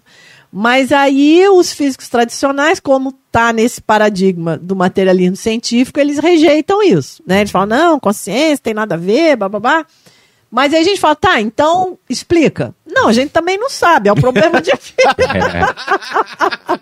É, pô, mas eu é, já cara. vi até um, É um problema difícil, mas Já vi até um médico falar, eu sou capaz de pegar ali um órgão e tal e montar um corpo, mas o que faz aquele corpo ser vivo é o que a gente isso é não um sabe. mistério, É, exatamente. E algumas religiões chamam de Exatamente. alma, Como que outros surge a chamam de vida ali? consciência, outros É. chamam de energia. Exatamente, é, vem daí o mesmo mistério, né? E, e, e Eliane, você acha que a gente talvez esteja mais próximo de explicar a questão da espiritualidade ou então alguns princípios dela, da energia? Você acha que deve passar, deve faltar quantos anos aí mais ou menos pra gente conseguir chegar um pouquinho mais perto, assim? É, eu, eu vejo que é um movimento que está se abrindo, né? Eu vejo é, no CBPF no Rio, que é o Centro Brasileiro de Pesquisas Físicas, né? Teve um seminário há um tempo atrás sobre consciência. Eu achei aquilo fantástico, né? Um lugar assim, referência, né, acadêmica de física no Brasil, é, a se abrir para essa discussão Sim. né? Então eu vejo que é, é- essa abertura, eu acho que ela é crescente. Eu acho que não, não vai ter como retroceder isso. Uhum. É, agora, difícil fazer uma estimativa, porque as coisas estão indo cada vez mais rápido, né? As Sim. coisas estão indo assim Verdade. de forma exponencial. Então É. pode ser que em muito pouco tempo a gente já tenha aí uma transformação muito grande. Sim. Mas é importante é, a gente mudar esse olhar para o que realmente é importante além da matéria. Porque se não tiver é, a ética, né? Eu tenho até uma preocupação, assim, às vezes eu até penso, falo, gente, é, é até melhor que a tecnologia não vá tão rápido. Eu fico até preocupada, porque a, a ética, a parte ética, moral, espiritual, tem que, tem que ir junto, porque Sim. se, Porque se evolui de um lado, o outro né? Nossa, vai. Nós estamos ferrados, na É verdade. verdade. Essa é que é a verdade. Que aí vão acontecer experimentos e coisas que não eram pra acontecer. É. Não, imagina, a pessoa ter domínio disso, quantas pessoas podem agir de má fé aí, né? Nossa, Que é uma- demais. Isso é, um, é algo muito É. poderoso, né? Então, o próprio computador quântico, voltando na pergunta que você fez, que a gente foi desdobrando e, e acabou não, acabei não respondendo. O computador quântico, ele parte dessa ideia da física quântica é, da partícula que está em todos os lugares ao mesmo tempo. Então, ao invés de, do- enquanto o computador comum ele funciona 0 e 1, um, ou 0 ou 1, um, o computador quântico ele vai ser 0 e 1 um ao mesmo tempo. Nossa. Porque ele tem essa, Caramba. essa capacidade do mundo quântico, né? Mas não é uma coisa fácil de desenvolver. Porque, como eu disse, quando você olha, você colapsa. Então, essa sobreposição quântica, ela acontece quando não tem ninguém olhando. Ah, que, é, que é a teoria do, do gato, né? Que a gente É, a que falar. é a teoria do gato. Caramba. Então, isso é um desafio, né? Que a gente chama de decoerência, que é como se vazasse a, a, a informação e o colapso acontecesse. Sim. Então, é, tem toda uma tecnologia né, sendo desenvolvida para manter aquilo funcionando. Mas vai ser um computador extremamente mais rápido, Mais rápido, porque ele porque vai é manter tudo em paralelo. Ele não precisa, porque a física quântica tem essa, essa coisa do vai tudo ao mesmo tempo em Sim. paralelo, não, não precisa. Sim. É, mas é um perigo, por outro lado. Eu Sim. falo, meu Deus, quando esse computador. Quando você estuda sobre Né? renderização, você entende um É. pouco sobre isso, processamento. Porque, tipo assim, como que funciona um processador? Você vai mandar um. Preciso fazer essa caneca 3D e ele vai renderizar para mim. Ele vai pegar todo o pixel da caneca aqui, ele vai fazer um cálculo extremamente complicado. Pode botar um pouquinho aí. Para poder me falar que a imagem que reflete, que ele faz o cálculo da luz do 3D. tu- Aham. Hoje tem uma tecnologia chamada Ray Tracing, que ele calcula a luminosidade do ambiente, o reflexo do que a luz causa no, no objeto para com o ambiente, gerando sombra. Isso é um cálculo extremamente absurdo que uma placa de vídeo faz. Então, é, talvez o que eu acho que pode acontecer nesse computador quântico que você está falando, não vai se precisar fazer esse processamento. Como é que eu vou dizer? Ele, ele distribui em blocos, por exemplo. Para eu processar o cabo, uma parte do processador faz, a outra, o outro núcleo do processador processa só o meio, o outro núcleo processa só isso aqui, Sim. e todos depois juntam no final e formam a Isso. caneca. No quântico não vai precisar disso, não vai precisar de núcleo. Só uma parada só vai fazer tudo ao mesmo tempo e entregar. Vai ser como se fosse isso. E hoje não É. existe ainda, Eliane? Ou É, já de vez em quando sai algumas notícias. Saiu um tempo atrás, né? Que eu não sei se foi no Google, sei lá, que tinham É. chegado ao computador quântico, mas não sei, não, não sei se realmente chegou. Às vezes é um avanço, né, que tem e tal. É, também não, como eu falei, o meu foco não é tanto essa coisa da tecnologia, né? Sim, sim. Eu, eu procuro focar esse outro Esse lado, outro lado realmente, que eu acho que é esse que a gente precisa. É verdade. Ninguém tá precisa precisando muito. É, não precisa mais de placa de vídeo pra jogar, É. não. Tem um monte aí. Pois é. Não, Né? mas é verdade. E, e assim, a. Pô, me deu um branco. Deu, deu um Scooby agora. Tá, então a gente falou sobre o computador, falei sobre, sobre isso. Você estava perguntando sobre a questão da espiritualidade, né? Com a ciência, ela explicou e tal. Você falou o negócio do reiki. Me deu um Porra, branco não. também. Você, você começou. Não, você começou. aconteceu? Você começou a falar uma parada que eu falei assim: ah, eu já sei o que ele vai falar, mas. lembrei, lembrei. Tem, tem alguma. Assim. É, é mais uma pergunta de bem de leigo mesmo, tá, Eliane? Mas a, a gente tá vendo muitos filmes falando de universo paralelo. Ah, ótimo. Aham. Gente, muito, muito. É, tá vindo é, muito isso. é. E tem al- alguma al- ou alguma, algum estudo em avanço para falar sobre isso? Ah, Existe alguma coisa que está aflorando Uhum. para falar sobre É, então, a gente tem hoje é, os mistérios não respondidos, que, é- que, aliás, tem muito mais do que não respondido Sim, do, que, respondido, né? Porque o conhecimento, ele tem essa, essa, essa propriedade, digamos assim, né? Que quanto mais você conhece, É. mais você vê coisas que você desconhece, né? Isso é muito legal. Porque se você não sabe nada, às vezes você até acha que sabe muito. Porque total. você só sabe, só conhece aquele mundinho e você acha que aquilo é tudo. Conforme você vai conhecendo, né? Para uma coisa a mais que você entende, você enxerga mais 10 que você não enxergava antes. Entendi. Sim, sim. Tot- não, faz, total. faz sentido. Total. Sim, total. É assim, então é, é muito louco, porque quanto mais você conhece, o que você não conhece aumenta numa proporção muito maior. Eu tinha um é. professor que falava, um quanto mais eu estudo, menos eu sei. Exatamente, total. exatamente. E, e a gente, inclusive, assim, eu que tive a oportunidade de ter muitos professores diferentes, é, eu, eu pude perceber isso, né? Que os grandes professores eram extremamente humildes, né? Assim, os melhores professores que eu tive, que na minha visão sabiam muito, eram extremamente humildes. E às vezes eu, chega um professor, né, assim, já meio posudo e tal, E o cara começa a dar aula e tal, você vê que não, na verdade, não, não é uma pessoa de muito conhecimento, Sim, né? sim. É, porque tem essa, essa visão. Então, hoje na física, é, a gente tem muita coisa não respondida. Por exemplo, a questão da matéria escura, energia escura. Não sei se vocês já ouviram falar. Sim. A- Já vou Até- falar pelo Bruno. Bruno uma vez me falou sobre uma matéria escura. É, é, inclusive, o, esse O Homem acelerador, de Ferro fala também. É? Aham. o LHC, ele ele está sendo religado agora. É, uma, uma das missões principais assim é tentar encontrar alguma evidência da matéria escura, entender o que é a matéria escura. Porque hoje já se sabe que o que a gente vê no universo, as galáxias, os planetas, é 4%. Nossa. Agora tem o James Webb, né? Que é o Caramba. novo telescópio que eles botaram lá em cima, que vai enxergar em outras frequências de luz, Ah, né? Infravermelho e tal. Aham. Para É. poder ver né, outras É, possibilidades. Esses telescópios são muito legais. Então, mas a, a matéria escura, é, a gente sabe que ela existe pelo efeito gravitacional que Uhum. ela faz na matéria visível.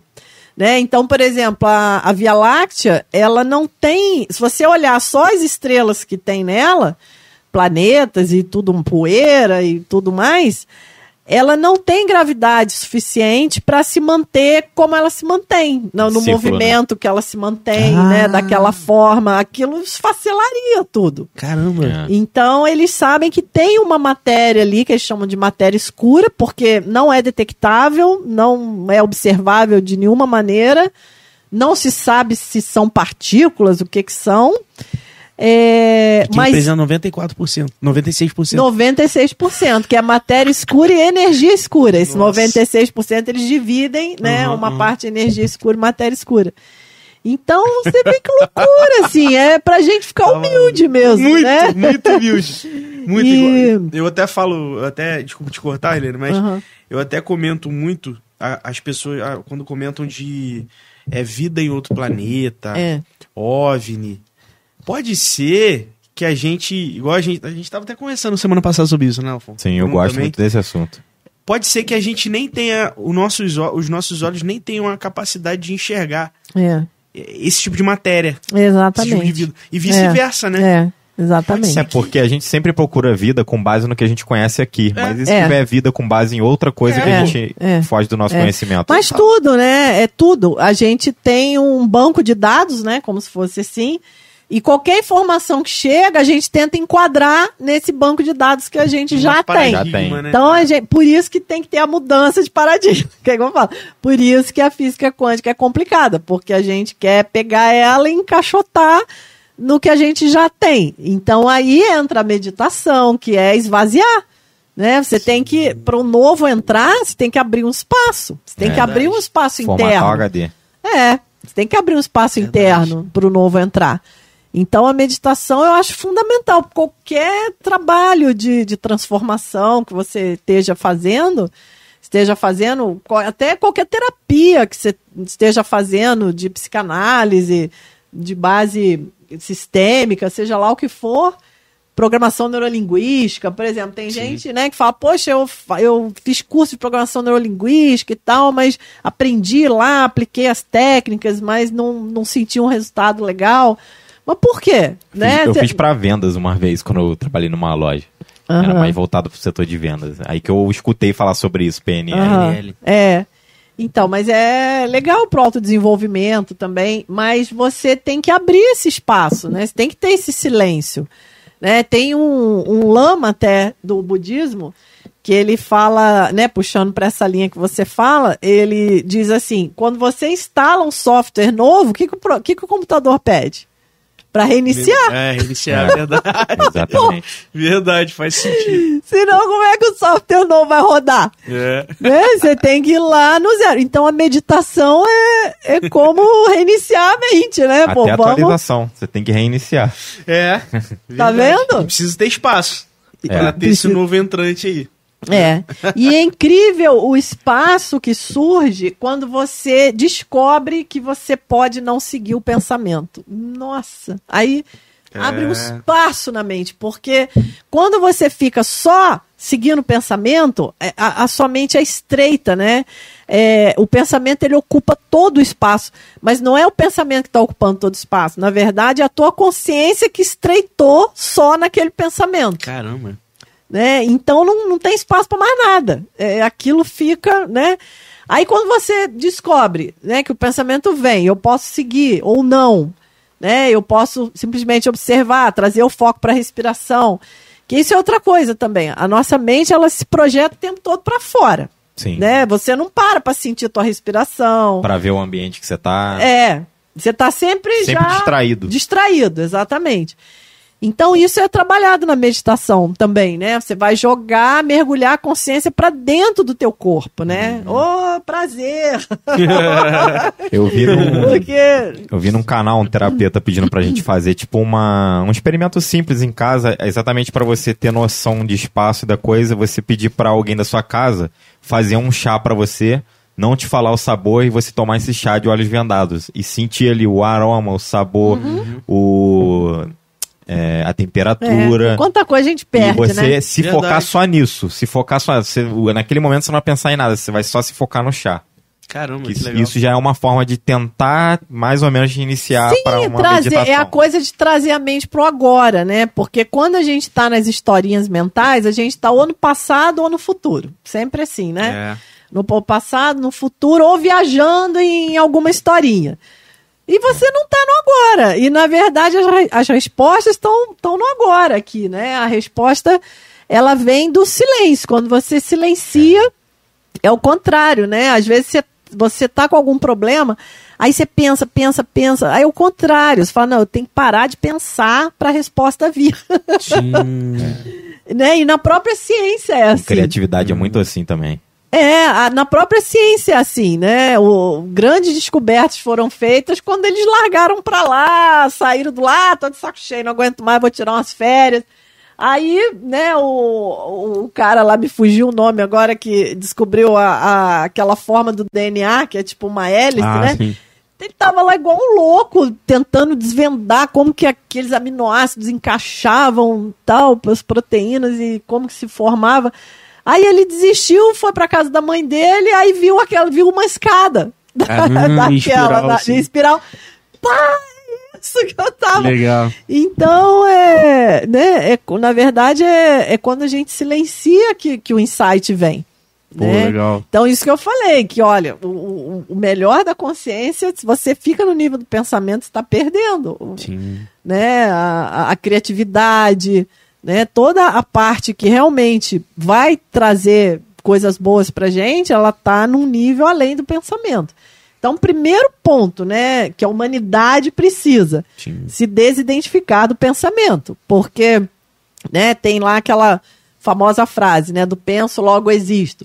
Mas isso é uma tradução, porque poderia ser traduzido é, sou consciente logo existo, Hum. né? Podia é cogito ergo sum. Né? Então, essa palavra poderia ter sido traduzida como sou consciente, logo existe. Caramba, olha que Mas legal, não fez cara. muito sentido na época, que é o paradigma da época, né? Sim. Então traduziram como penso, logo existe. Isso gerou muita confusão, né? E As pessoas começaram a achar que o pensamento era É. a base, né, da existência. E ficou meio que consciência e pensamento a mesma coisa. É, Né, mas sendo que é são totalmente E diferente. dentro Olha que legal. disso daí existem outras coisas também, tipo a intuição. É, né? que tá além do pensamento Tá além do também. pensamento. Se você tá preso no pensamento, você não consegue captar, né, o que a tua- É. sua intuição fala. Seria o reflexo do meio imaterial refletido dentro da consciência, fora do pensamento. Pode se Pode entender ser. dessa forma, pode se entender dessa forma. Caramba, Tava pensando nisso, hein? Boa reflexão. Tava pensando nisso. ou não, ou não estava Ou não. pensando. Ou veio aqui pra mim pra eu Não, passar. ou não, é, ou vai ver se você silenciou um pouquinho aí, prestando atenção no que eu tava falando, aí a coisa veio. Isso aí. É. Caramba, Eliane. Nossa. É. Uma coisa que tem que explicar isso aí é um boom mental total, né, Lafon? A gente É. sempre fala que toda semana é uma aula. Porra, que hoje foi um mas- Expande. masterclass. muito bom, muito É um bom. assunto muito extenso. Toda É. live que eu faço. Vamos sortear uma pergunta de alguém aí que não deu superchat e tal, mas a gente vamos sortear uma. Vamos. E Só cada. E você tá fazendo live segunda? Você fez segunda? Não, eu terça, né? tenho toda quinta, né? Eu tenho no meu canal do no, no meu perfil do Instagram, eu faço uma live que eu chamo de Quinta Quântica, que é um Ah. dia assim pra gente. Então amanhã vai ter. Vai. Legal. É, mas essa live, geralmente eu pego um convidado, é, uma pessoa que a- aplique a física quântica mais na- de modo prático. Então pode ser um terapeuta, pode ser. É, amanhã eu vou falar com uma pessoa que trabalha com. É, é até uma pessoa de Portugal. É, nossa, me fugiu o nome da, da técnica dela agora. Mas é uma técnica assim de, de cura sutil também. É, é, eu, eu pego pessoas bem variadas, porque a física quântica está em tudo. Né? A primeira coisa que a gente tem que perceber é isso. Então, no curso até é muito interessante, porque você vê pessoas assim das mais diversas áreas. Sim. Né? Pessoas da área de saúde, é, pessoas da, que vêm de uma coisa mais formatada, tipo uma engenharia mesmo, né? Pessoas aposentadas, tem muito, né? Pessoas assim que, né? Acho que a pessoa fala, ai, vamos ver se esse conhecimento vai abrir alguma, porque até hoje eu não achei nada. o pessoal mais velho fala isso, assim, Sim, né? sim. Vamos ver se agora O que eu É. percebo de exatamente disso é a pessoa achar que ela vai achar uma única resposta para todas as dúvidas dela. é, Quando, na verdade, quando ela busca, ela só vai achar mais dúvidas, é, né? é. Eu, quando comecei a pesquisar sobre religiões e tal, porque eu sempre tive muita curiosidade e dúvida, eu nunca me considerei ateu, eu sempre me considerei agnóstico, porque o que eu não sei eu não posso afirmar. É, Eu só posso falar que eu não sei, vou É. buscar respostas. E É. aí, quando você busca a resposta, você acaba tendo mais perguntas É, do que. E às vezes nem respondeu aquilo e você já, pô, tô vendo É. por outros ângulos, tô vendo. É, É, Fica, fica exatamente. difícil afirmar. Foi bem o que você falou. É. Eu encontro uma informação, abro um leque de dúvidas. De dúvidas. Pra Cada informação Exatamente. mais um leque. É, de- exatamente. Por isso que a gente tem que sair desse nível, É. né, do pensamento. A gente tem que ir para, né, esse nível de consciência que você experiencia, que é até difícil colocar em palavras, né? Porque a palavra por si só ela já limita, já né? rotula, Quando né? você tenta, é, você Que a gente tenta precisa pensar até pra falar, né? é, e a palavra tem uma limitação realmente, porque a, a mesma palavra para mim, para você vai ter um sentido diferente. diferente. Isso Verdade. também acontece, porque isso vem da tua história de vida, da tua experiência, então é super confuso. a Imagino. verdade é essa. Imagino. né? A linguagem é uma coisa super confusa. Então, quando você pega uma prática mesmo, né, como, como a meditação, por exemplo, é, você tem ali uma experiência direta das coisas. E é interessante porque tem muita coisa que você ouve, tanto na física quântica quanto é, nos ensinamentos de qualquer tradição religiosa, e você já sabe aquilo de cor. Aham. Mas tem um dia que você experiencia aquilo. É, é diferente. Sim. Aí você fala, ah, Então tá, é isso. é isso que, que É. aquele, né? Então você vê que não tá na palavra a coisa, né? A palavra, é, o ensinamento, seja de que tradição for, é como um dedo que aponta, Hum. né? Ou você tem que olhar, não é pro dedo, você não tem que ficar fixado no dedo.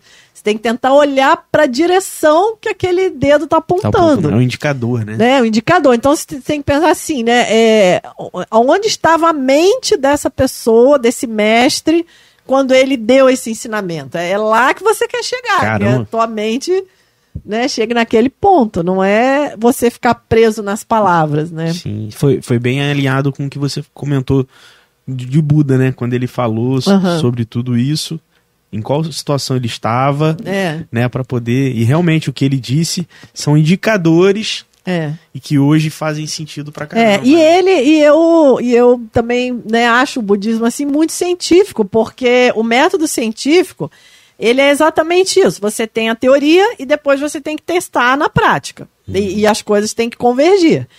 E o Buda ele falava: não acredite em nada porque foi o Buda que falou. Teste na tua vida. Se isso fizer sentido sentido. pra você, Aham. você adota. Se não, descarte. Olha. Por que, que ele falava isso? Porque ele sabe da limitação da palavra. Então, ele sabe que aquele ensinamento que ele está dando pô, vai ser compreendido de maneiras diferentes pelas pessoas, né? Nossa, então, a maneira dele ter certeza que a pessoa captou da maneira certa é ela testar aquilo. Sim. Aí, se, se foi bom, ela adota. Se não, descarta. Né? Então, isso abre, eu falo, é o próprio método científico, né? De você ter a teoria, mas aquilo tem que convergir com a prática. É, e uma experiência vai além de tudo, porque ali você tem a Exatamente. visão, o olfato, você tá ouvindo, você tá vendo, É. não necessariamente está falando. É. E essa experiência mais sutil, né, do insight, né, da intuição, como você falou, porque até esses sentidos grosseiros, é, eles são contaminados também por essa base de dados. Eu tenho uma intuição boa, um, Então, um pouco pessimista, mas boa. E eu mas na maioria das vezes acontece as coisas que eu falo. É. É. incrível, E aí né? você fala, eu avisei. Eu avisei. É. porque já, tipo, a minha mente calculou aquilo ali já pra mim, e às vezes eu não consigo falar pra pessoa como, né? Aham. Às vezes não, exatamente, a palavra tem, tem limites. É, Mas eu falo assim, ó, isso, tal coisa, tal, tal, aí a pessoa não consegue entender. Aí o negócio, então era exatamente isso. É isso que eu tava não, tentando eu não consegui explicar como que seria. legal. V- Vamos ver uma pergunta aqui pra gente fechar, deixa eu ver. Ahn, Deixa eu ver que tem Ana Cláudia também.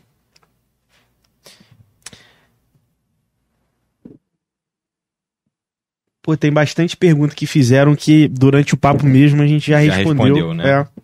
Então, Ai, que gente, é, o seu Instagram, ele tá também no link embaixo da live. Assim que a live acaba, o chat some, aí aparece a descrição, aí tem o seu link lá pra quem quiser também entrar em Ah, contato. deixa eu e tal. aproveitar agora Isso. que você falou isso, é que na semana que vem eu vou estar oferecendo também pelo YouTube quatro aulas gratuitas de, de legal. introdução à física quântica.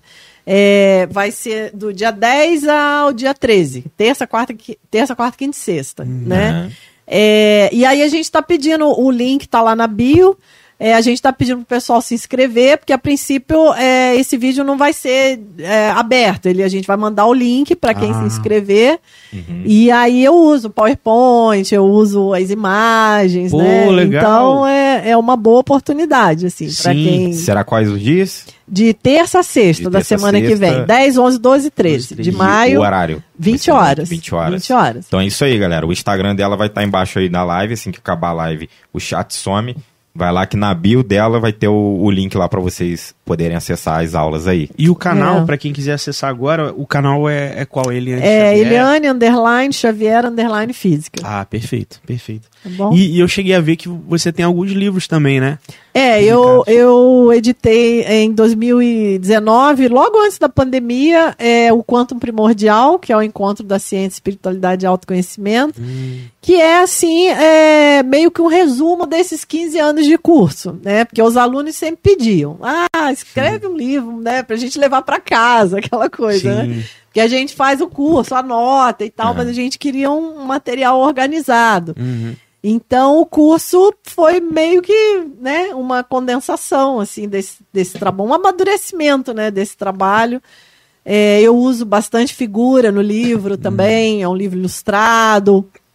É, Ele tá disponível para venda? Ele, ele, ele ainda- tá, ele tem um site na internet, É. Ah, né? Porque como a ideia era uma coisa, tanto que no, o pessoal que se inscreve para o curso ganha o livro. Hum. Então foi uma coisa que eu fiz assim mais direcionada mesmo para os alunos. Então eu, mas o pessoal quer comprar, né? Aí, então eu criei um site, é Sabedoria Quântica. Você joga no Sabedoria Google, Quântica. é, Google.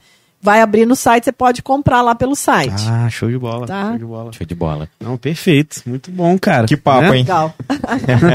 deixa, eu- deixa eu ver aqui. Ah, Teve um último. A Ana Cláudia também falou aqui, ó. Acho que a palavra não é a única que tem limite. A consciência é que pode estar limitada. Ah, total, né? E isso pode ser É. observado quando assistimos a um filme ou lemos um livro em outro momento de nossas vidas. Ah, exatamente. Porque o próprio curso, essa semana, uma aluna me falou isso. Porque a gente tem o, curso agora no formato é, digital, né? E, e aí o pessoal compra, aí tem acesso por dois anos na plataforma, né? São várias aulas. E aí, essa semana, uma aluna me falou isso, né? Falei, eu vejo as aulas, aí passa um tempo, eu assisto de novo. É outro curso. Olha aí, que legal. que Aí eu falei, que bom que vocês compram um curso e ganham 10, né? Porque Muito bom. legal, cara. cada Mas vez é que mesmo. você assiste, é exatamente isso que ela É. falou. Dependendo da posição que a tua mente tá naquele momento, você vê de um jeito. Daqui a pouco a sua mente já tá, já mudou, você vê de Total. outro jeito. Concordo plenamente. Até hoje É. eu assisto Star Wars e toda vez é diferente. Muito bom. Ó, mandaram mais um aí. superchat aqui também, ó. O estudo aprofundado da glândula pineal pode ajudar a tornar a física quântica um pouco mais palpável? Ou vice-versa, né? Ou a física quântica pode tornar mais palpável esse tipo de estudo também. Ah, né? legal. Que eu vejo muito isso, assim, nos alunos, né? Tem muita gente buscando é, compreender, né? Essa, é, essa relação do sutil com o físico, glândulas e chakras, né? Uhum. E E, e esse funcionamento todo. E a física quântica acaba abrindo esse paradigma. Esse é que é o objetivo, assim, do trabalho, né? É essa mudança de paradigma, porque é, como eu disse, o pessoal que busca a física quântica é muito diversificado. Então eu procuro dar uma, como eu estudei, uma ciência pura, uma base. Dali, cada um vai levar aquilo para onde quer, porque ele já tem a fundação, né?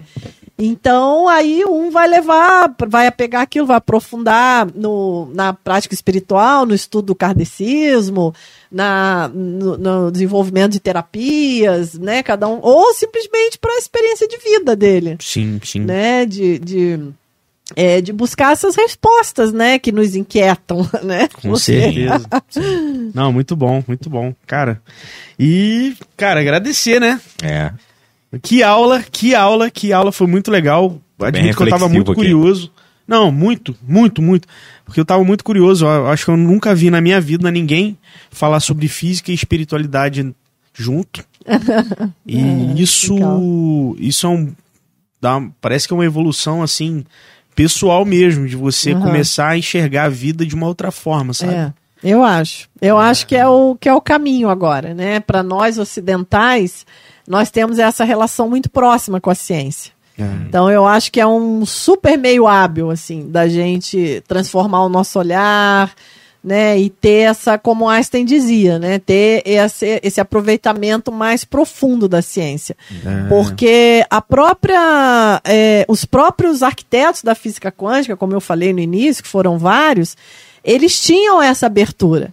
Né? O Niels Bohr, quando é, propõe o princípio da complementaridade, é dito na literatura que ele se inspira na ideia do tal, que tem aquela imagem do tal, do yin, do, yang, né? Que foi dali que ele, que ele buscou a inspiração para o princípio da complementaridade. Caramba. Então, é, o Schrödinger, ele tinha é, experiências, assim, de espirituais, de, de se sentir conectado ao universo, de se sentir um com o todo.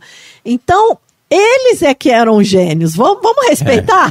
Sim, sim. né? E aí veio uma galera nada a ver depois que começou a, né, a achar que, né, Einstein, como eu citei, né, ele, não sei se foi nessa live que eu tô fazendo live todo dia, mas o Einstein dizia, Deus futuramente será assunto da ciência, Olha que legal. né? Então você vê que os, os feras mesmo, eles não tinham essa limitação boba Sim. É. né? Que foi uma coisa que se instalou depois, né? Sim, sim. E- então, por isso é importante a Porque gente. se a ciência está aberta ao descobrimento, ele não pode se limitar É. só a, ao que a- o que afaga a mente dele. É, eu quero acreditar só nisso, porque é isso só que eu Não gosto. pode. de- Isso é a coisa menos científica da face Exatamente. da Terra. né? Então a E- possibilidade também de, de, de crenças e tudo mais tem que estar aberto. Lógico, Verdade, né? verdade. Então é, eu acho assim um super caminho e super necessário, Sim. né? Porque como eu disse, não, não é brincadeira. A gente está correndo sérios riscos, né? Há mais Porque mistérios entre o céu e a terra do que a nossa van filosofia. exatamente. Tá inspirado hoje, Bruno. Fechando com filosofia. Cara, muito Legal. bom. Eliane, assim, obrigado por ter vindo.